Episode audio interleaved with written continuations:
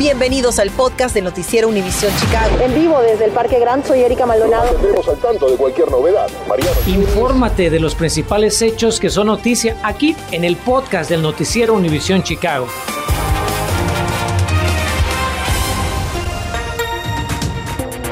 Y esta tarde tenemos nueva información sobre el tiroteo del viernes pasado en el centro comercial de Rosemont. La policía de ese suburbio identificó al gatillero como José Matías, de 18 años y residente de Chicago. Basado en entrevistas, testigos y video de vigilancia, autoridades emitieron hoy una orden de arresto nacional para su captura. Si usted sabe el paradero de José Matías, puede denunciarlo de forma anónima llamando al 224-585-2865. Lo tiene en pantalla. Y esta madrugada una lluvia de balas despertó a muchos residentes de Albany Park. La policía informó que el tiroteo ocurrió antes de la una de la mañana en la intersección de las calles Sunnyside y Central Park. La descarga a tiros dejó a un hombre herido y a varios autos dañados por los impactos. El reporte preliminar indica que un joven de 20 años descendía de un vehículo cuando un hombre se acercó y comenzó a dispararle. Pues parece que como que descargaron dos veces una arma se oyeron unas detonaciones muy fuertes. Y no es raro por aquí, hay que tener cuidado, pero en esta área de San Usai, la Wilson o la Lila, siempre ha sido de que mucha balacera. Anoche me despertó um, a least nueve balas y bien fuerte y bien duro. Yo sentía que estaba dentro de mi casa. Trasladaron a la víctima al hospital Illinois Masonic con una herida de bala en una pierna, mientras que el agresor logró escapar dejando serios destrozos. La muerte de Adam Toledo ayudó a que la policía de Chicago modificara su política de persecuciones a pie. Analizamos los cambios. Y está listo ya para su segundo refuerzo contra el COVID. Vamos a repasar quiénes se lo deben poner y cuándo.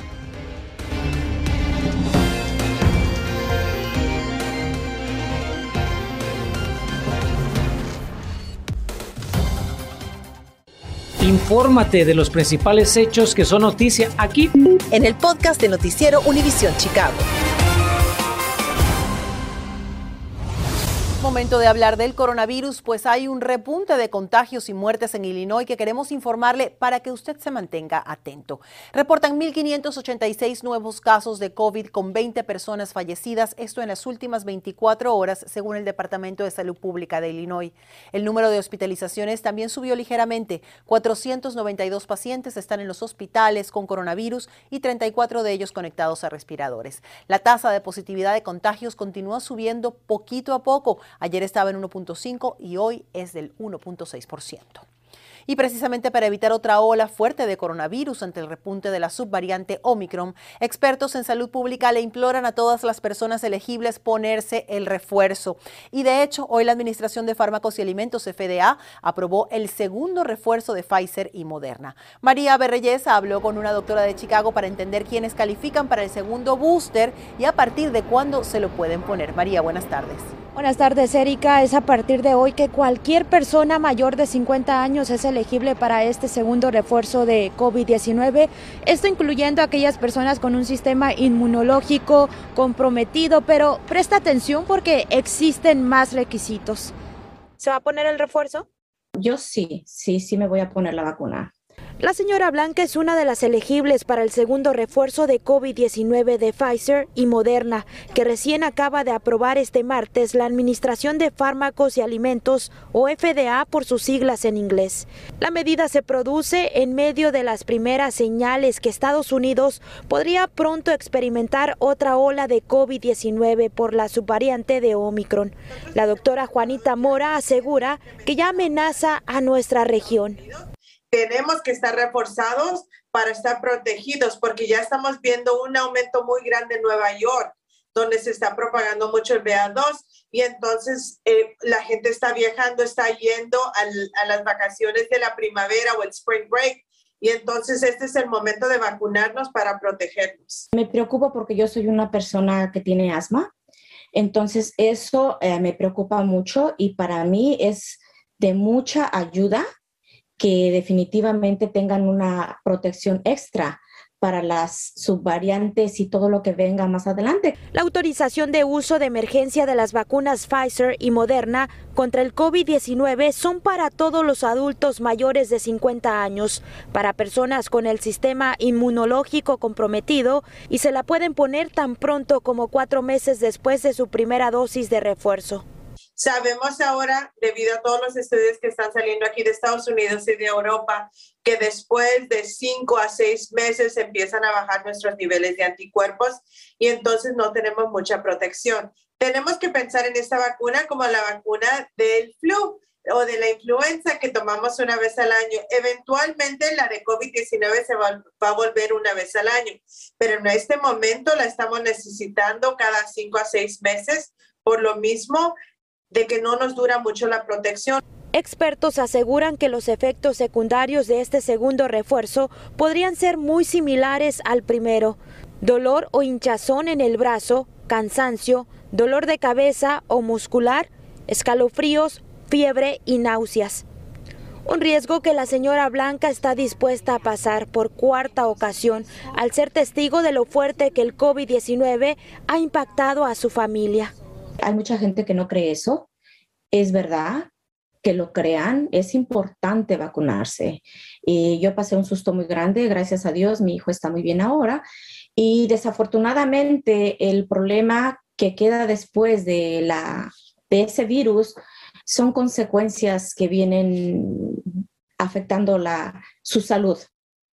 Según con los CDC, eh, durante esta ola de Omicron, aquellos que recibieron un refuerzo tenían 21 veces menos probabilidades de morir a comparación de las personas que no se habían vacunado, también siete veces menos probabilidades de parar en un hospital. Eso es todo de mi parte en vivo desde el centro de la ciudad. Erika, regreso contigo a los estudios.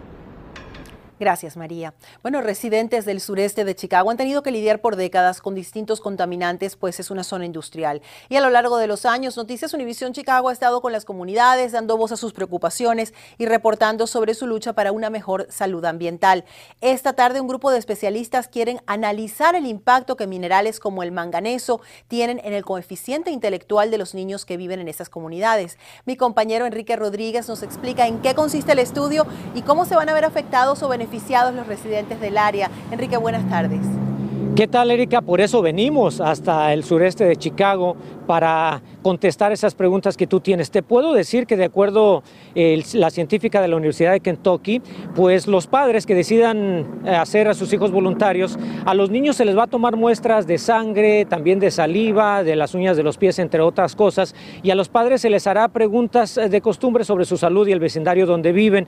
Todo este proceso va a tardar dos horas y bueno, eh, todo es para entender y que científicos tengan una idea de qué tipo de efecto tiene el manganeso en la salud de los niños. A continuación, eh, elaboramos un poquito más sobre lo que va a suceder.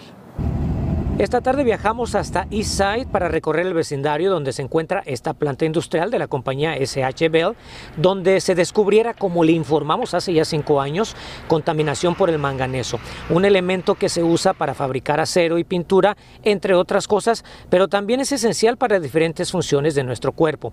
El peligro viene cuando una persona está expuesta a niveles excesivos. Lady González lleva años viviendo enfrente de esta planta. En cuanto a sus niños, ¿qué tanto le preocupa la contaminación del manganeso aquí en su área? Mucho porque se supone que eso les puede, eh, más para adelante, la salud les puede afectar en lo que es lo que hay en la tierra, lo que se respira, todo lo que hay aquí alrededor. ¿Por qué estamos aquí? Se preguntará usted. Bueno, hay un nuevo proyecto que lo encabeza la científica en salud ambiental de la Universidad de Kentucky, Erin Haynes, quien anteriormente ha examinado a cientos de niños del sureste de Ohio y encontró una relación entre altos niveles de manganeso en el cuerpo y un coeficiente intelectual bajo. Por eso está en proceso de realizar un estudio en niños de entre 7 a 9 años que viven en Eastside. Doctora, ¿cuál es el propósito de este estudio? Nuestra meta es ayudar a la comunidad del sureste de Chicago, entender cómo se están exponiendo a este metal. Queremos enfocarnos en la salud de los niños que viven en esa comunidad. Durante el proceso con cada familia, que va a durar dos horas, se tomarán muestras del pelo, una de los pies, sangre y saliva de los niños. Por su parte, padres contestarán preguntas sobre la salud de sus hijos, historial de vivienda, ambiente y estrés en el hogar y la salud de su vecindario. También van a examinar sus áreas comunes. Queremos saber si estos resultados se van a compartir con el Departamento de Salud Pública de Chicago, doctora. Absolutely. Uh, Pero por supuesto, les reitero que no compartiremos información personal o individual de las familias, pero sí data en grupo para que científicos entiendan mejor este problema y beneficie a esta comunidad. Además de los resultados, familias van a recibir una compensación de 100 dólares por su tiempo. Lady dice que sí le gustaría ser voluntaria a su hija Paola. Sí me gustaría, simplemente porque sí nos gustaría saber en qué nos está afectando a los niños, porque al final del día, ahorita a lo mejor no se ve lo que, eh, físicamente no se les puede ver lo que les está pasando, pero internamente a lo mejor sí les estaría pasando algo que nosotros no podríamos saber. En 2017, cuando le presentamos la historia, la preocupación de los residentes era por qué la compañía SH Bell no estaba cubriendo el manganeso y el polvo estaba volando hacia los hogares que estaban justo cruzando la calle. Pero en 2019 la ciudad de Chicago hizo un cambio que requiere que dicho elemento esté cubierto, justamente para evitar que el polvo huele. Apunte el siguiente número, por favor, es el 312-620-6675, es donde debe llamar para registrarse. Le reitero, ya lo escuchó en la historia, hay por ahí un incentivo económico de 100 dólares por el tiempo que van a invertir. Erika, no sé si tengas alguna pregunta. Claro que sí, Enrique. ¿Se sabe cuántos niños quieren que participen en el estudio y para cuándo estarían listos los resultados? ¿Te dijeron? Gracias por preguntarlo, Erika. Al momento tienen 41 niños ya registrados. Esperan que para finales del verano puedan reclutar a un total de 150 y ya tener los resultados del estudio para finales de año. Vamos a seguir el proceso muy de cerca para mantenerles informados. Muchísimas gracias. Un importante reporte, Enrique. La ciudad de Aurora le tiende una mano amiga a los ucranianos, lo que va hacia ese país en un avión. Continuamos con el podcast del noticiero Univisión Chicago. Continúan las muestras de ayuda humanitaria de nuestra área para el pueblo ucraniano. Esta vez un avión lleno con suministros recaudados en Aurora partió hoy hacia el aeropuerto John F. Kennedy en Nueva York. Luego las donaciones se transferirán a un vuelo hacia Polonia para los refugiados ucranianos que huyeron de su país devastado por la invasión rusa. Gracias por escuchar el podcast del noticiero Univisión Chicago. Puedes descubrir otros podcasts de Univisión en la aplicación de Euforia o en univision.com diagonal podcast.